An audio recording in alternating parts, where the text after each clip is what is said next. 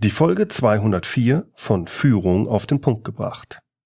Heute geht es um Missverständnisse in der Kommunikation. Worauf sollten Sie achten, wenn Sie als Führungskraft von Ihren Mitarbeitern verstanden werden wollen? Und wer will das nicht, oder? Willkommen zum Podcast Führung auf den Punkt gebracht. Inspiration, Tipps und Impulse für Führungskräfte, Manager und Unternehmer. Guten Tag und herzlich willkommen. Mein Name ist Bernd Gerob, ich bin Geschäftsführer-Coach in Aachen und Gründer der Online-Leadership-Plattform. Vor kurzem hat mich Fabian Fröhlich für seinen Der Macher-Podcast interviewt. Unser Gespräch hat mir viel Spaß gemacht. Es ging über eine Stunde. Wir unterhielten uns über das Thema Karriere. Wie macht man Karriere, vor allem in Großunternehmen, und wie bekommt man es hin, zum Vorstand in einem Konzern aufzusteigen? Wer da Interesse dran hat, ich habe Fabians Podcast in den Show Notes verlinkt. Am Ende des Interviews stellte Fabian mir noch einige persönliche Fragen. So wollte er wissen, was ich in meinem beruflichen Leben falsch gemacht habe und was ich daraus gelernt hätte. Ganz zum Schluss des Interviews brachte ich kurz noch einen Spruch, der verdeutlichen sollte, was ich besonders als Unternehmer falsch gemacht habe und was ich gelernt habe. Und den Spruch habe ich mir von Dirk Kräuter abgeschaut. Wenn du es nicht verkaufen kannst, ist es nichts wert. Bei einem der Hörer des Podcasts kam dieser kurze Spruch gar nicht gut an. Er schickte mir eine recht emotionale E-Mail, mit der Rückmeldung, so könne man das ja nicht sehen. Schließlich gäbe es genügend Dinge im Leben, die man nicht für Geld kaufen kann und die trotzdem einen hohen Wert hätten. Man denke nur an Liebe, Freundschaft oder Zufriedenheit. Dieser Spruch wäre typisch kapitalistisch gedacht. Nun kamen da noch Aussagen wie das letzte Hemd hat keine Taschen und Geld allein macht auch nicht glücklich. Was ist hier genau passiert? Ich finde, an diesem Beispiel kann man sehr schön erkennen, wie Missverständnisse in der Kommunikation entstehen können. An meiner Aussage, wenn du es nicht verkaufen kannst, ist es nichts wert, äh, da halte ich absolut fest. Obwohl ich Liebe, Freundschaft und Zufriedenheit einen hohen Wert beimesse und ich auch glaube, dass man das nicht mit Geld kaufen kann. Darum ging es mir aber auch gar nicht. Der Hörer hatte bei dem Spruch assoziiert, dass ich über Geld spreche, weil ich das Wort verkaufen nutzte. Er ging automatisch davon aus, dass ich jeder Sache einen Wert beimesse und dass ich glauben würde, jede Sache mit Geld aufwiegen oder kaufen zu können. Kapitalistenschwein! Darum ging es mir aber gar nicht. Das Wort Geld habe ich in dem Spruch ja gar nicht genutzt. Ich habe von Verkaufen gesprochen. Wenn ich jemanden von einer Idee oder einem Konzept oder einer Sichtweise überzeuge, dann ist das für mich auch eine Art des Verkaufs. Das hat nicht notwendigerweise mit Geld zu tun. Ich verkaufe ihm dann meine Sichtweise. Das heißt, ich überzeuge ihn von meiner Sichtweise in einer Art und Weise, so dass er sich meiner Sichtweise anschließen kann, weil er Sinn und Wert darin sieht. Die Sichtweise ist dann wertvoll für ihn. Sie ist sinnvoll für ihn und deswegen kauft er sie mir ab. Mit Geld hat das nicht zwangsläufig zu tun. Mit unseren Worten wecken wir Assoziationen bei anderen, ob wir das wollen oder nicht. Um Missverständnisse zu vermeiden, sollten wir uns deshalb gut überlegen, welche Worte wir wählen. Welche Assoziationen werde ich bei meinem Gegenüber mit meinen Worten wecken? Darüber sollte ich mir Gedanken machen. Zumindest dann, wenn ich will, dass der andere mich so versteht, wie ich verstanden werden möchte. Das wird sicher nicht immer gelingen, denn manchmal weiß ich gar nicht, welche Assoziationen der andere haben könnte. Aber ich kann es zumindest versuchen zu erahnen. Als Führungskraft ist es wichtig, sich klar und deutlich auszudrücken, um verstanden zu werden. Deshalb sollten Sie Ihre Worte möglichst so wählen, dass Ihre Mitarbeiter sie verstehen. Sie glauben jetzt, das ist selbstverständlich? Da irren Sie sich wahrscheinlich. Ich gebe Ihnen ein kleines Beispiel. Falls Sie jetzt mit dem Auto unterwegs sind, tun Sie das bitte nicht. Aber ansonsten, wenn Sie einfach nur diesen Podcast lauschen, dann machen Sie jetzt mal die Augen zu. Machen Sie die Augen zu und denken Sie jetzt bitte an den Eiffelturm. Haben Sie ein Bild des Eiffelturms vor Augen? Wahrscheinlich schon.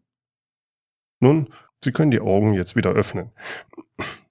Den Eiffelturm, den Sie sich vorstellten, der wird sich zwar etwas unterscheiden von dem, den ich vor meinen Augen habe, aber wahrscheinlich sind beide Bilder zumindest recht ähnlich.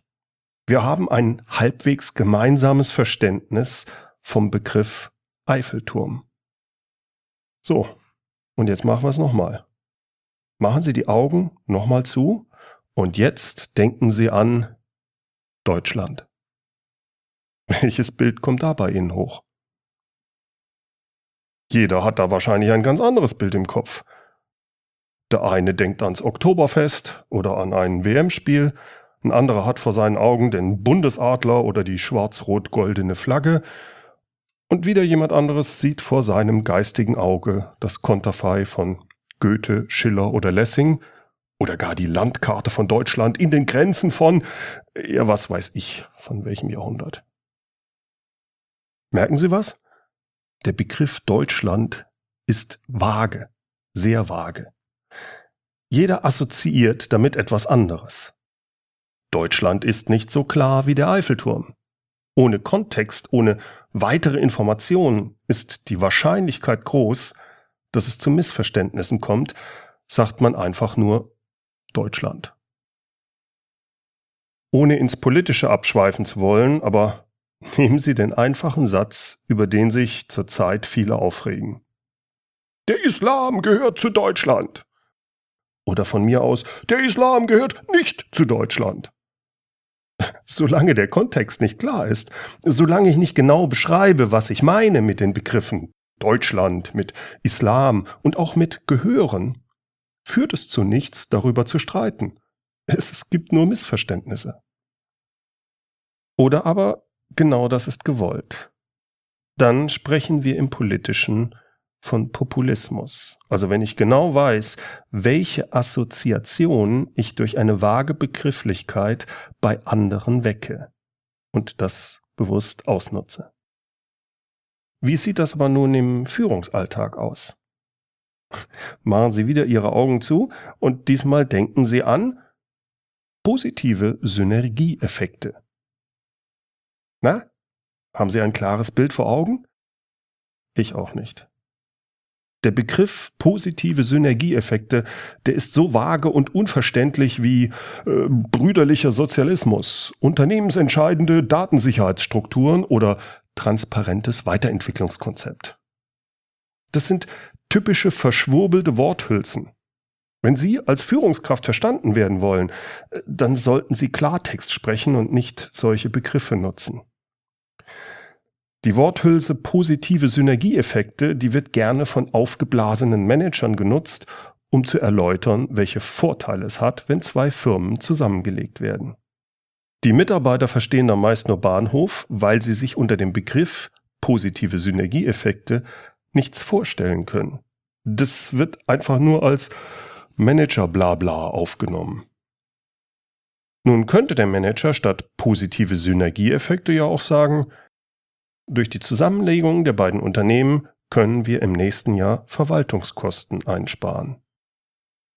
Vielleicht aber will das dieser Manager gar nicht sagen, denn dann würden die Mitarbeiter ihn verstehen und vielleicht nachfragen, was denn die Einsparung von Verwaltungskosten genau bedeutet.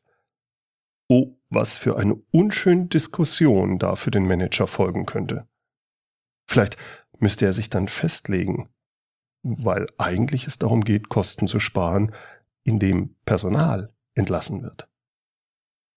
Aber gehen wir mal davon aus, dass Sie Ihre Mitarbeiter nicht bewusst im Unklaren lassen wollen. Sie wollen verstanden werden. Aber dann passen Sie auf. Häufig gibt es Begriffe, die Sie tagtäglich, zum Beispiel als Geschäftsführer, benutzen, die aber unklar für Ihre Mitarbeiter sind. Beispielgefällig? Bilanz, G&V, Cashflow. Sie können als Geschäftsführer nicht davon ausgehen, dass Ihre Mitarbeiter den Unterschied zwischen Gewinn und positivem Cashflow kennen.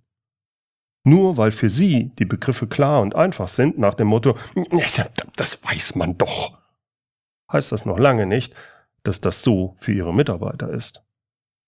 Die fühlen sich nämlich dann so wie Sie, wenn Ihnen Ihr IT-Experte was von kryptogeschützten Cloud-Services mit parametrierten 32-stelligen IPv4-Adressen erzählt. Hm? Da wissen Sie auch nichts mit anzufangen, gell? Ich erlebe es immer wieder, dass mir frustrierte Geschäftsführer Folgendes erzählen. Ich will mit der Belegschaft offen und transparent sein, wirklich. Bei uns hat jeder Zugang zu den Unternehmenszahlen. Wir sind ganz offen. Bei der letzten Betriebsversammlung beispielsweise habe ich deshalb eine halbe Stunde lang absolut transparent die Lage unseres Unternehmens erläutert. Ich bin dazu im Detail auf unsere G&V und auch auf die Bilanz eingegangen.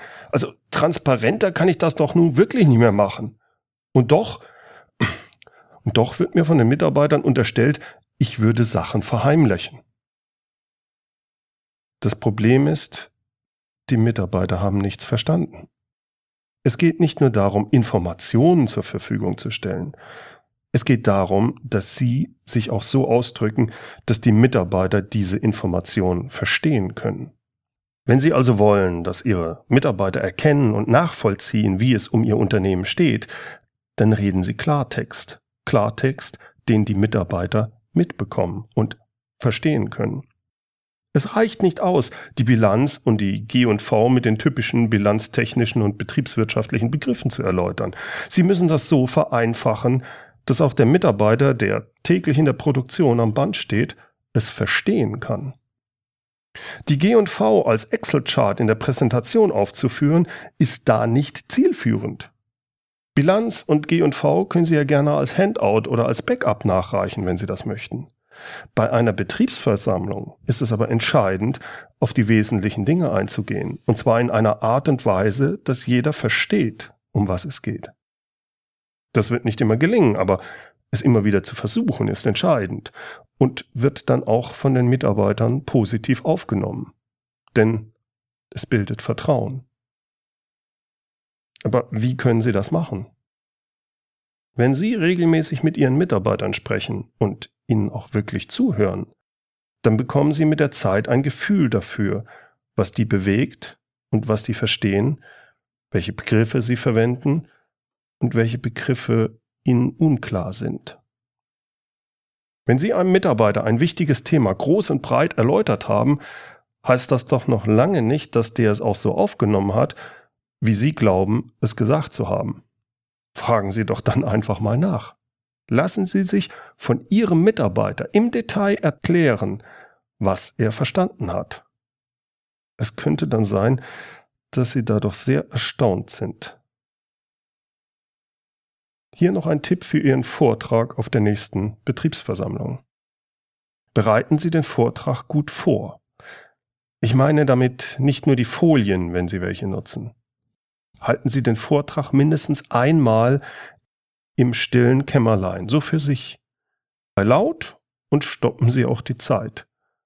Feilen Sie an Ihrem Vortrag, bis Sie damit zufrieden sind. Und nun, bevor Sie vor der gesamten Mannschaft diesen Vortrag halten, halten Sie den Vortrag vor einem oder zwei Ihrer Mitarbeiter vorab. Und zwar bitte nicht vor Ihrem Controller oder Finanzchef, sondern beispielsweise vor einem Ihrer Vorarbeiter aus der Produktion. Erklären Sie ihm vorher, dass Sie sich verbessern wollen, dass Sie besser verstanden werden wollen und deswegen sein ehrliches Feedback zu Ihrem Vortrag benötigen. Halten Sie ihm gegenüber den Vortrag und danach bitten Sie ihn zu erläutern, was er aus Ihrem Vortrag mitgenommen hat, was er verstanden hat. Lassen Sie sich von ihm genau erzählen, was bei ihm angekommen ist. Und unterbrechen Sie ihn dabei nicht, außer um Fragen zu stellen. Hören Sie genau zu. Bitten Sie ihn danach darum, Ihnen zu sagen, was Sie bei Ihrem Vortrag dann besser machen können. Insbesondere, wenn bestimmte Aussagen von Ihnen anscheinend nicht rübergekommen sind. Zumindest nicht so, wie Sie das gewollt hatten. Wenn Sie so vorgehen, lernen Sie, wie Sie Ihren Vortrag besser auf Ihre Belegschaft zuschneiden können und wie Sie langfristig Ihre Mitarbeiter besser verstehen und Sie auch besser verstanden werden. Sie meinen, das wäre doch alles sehr aufwendig und die Zeit dafür hätten Sie nicht, gerade als Geschäftsführer. Da hat man ja viel zu tun, gell? Das ist falsch. Das ist einfach falsch gedacht. Glauben Sie mir, wenn Ihre Mitarbeiter Sie nicht verstehen, verlieren Sie im Endeffekt viel mehr Zeit, Vertrauen und Geld, als wenn Sie diese Zeit investieren würden. So, vielen Dank fürs Zuhören. Alle Infos und Links zu dieser Folge gibt es wie immer in den Show Notes unter www.mehr-führen.de Schrägstrich Podcast 204. Führen mit UE. Übrigens, nicht alles, was ich hier im Podcast bespreche, kann ich auf der Tonspur genauso rüberbringen, wie es ankommen soll. Manchmal ist es hilfreicher, etwas zu lesen oder ein Bild vor Augen zu haben oder einen Sachverhalt durch ein kurzes Video erklärt zu bekommen. Und genau das liefere ich Ihnen, wenn Sie meine wöchentlichen E-Mail-Führungsimpulse abonnieren. Dort gibt es auch zusätzliche wertvolle Führungstipps und exklusive Infos, die ich so im Podcast nicht oder nicht zeitgerecht weitergeben kann. Ich informiere Sie in meinen Führungsimpulsen umgehend über interessante Angebote und über Neuigkeiten. Wenn ich also ein Video, ein spannendes Interview oder ein Gratis-Webinar ankündige, dann mache ich das häufig nur exklusiv für die Abonnenten meiner Führungsimpulse. Hier im Podcast bekommen Sie das dann nur teilweise mit oder häufig auch einfach zu spät. Gehen Sie deshalb einfach auf www.mehr-führen.de und tragen Sie sich dort mit Ihrer E-Mail für meine Führungsimpulse ein. Ich verspreche Ihnen, es lohnt sich. So verpassen Sie dann auch keine wichtigen Updates und Sie erhalten den vollen Mehrwert von Führung auf den Punkt gebracht. Zum Schluss noch das inspirierende Zitat. Es kommt von Manuela Michael. Jede Kommunikation ist eine intellektuelle Herausforderung. Herzlichen Dank fürs Zuhören. Mein Name ist Bernd Gerob und ich freue mich, wenn Sie demnächst wieder reinhören, wenn es heißt Führung auf den Punkt gebracht. Inspiration, Tipps und Impulse für Führungskräfte, Manager und Unternehmer.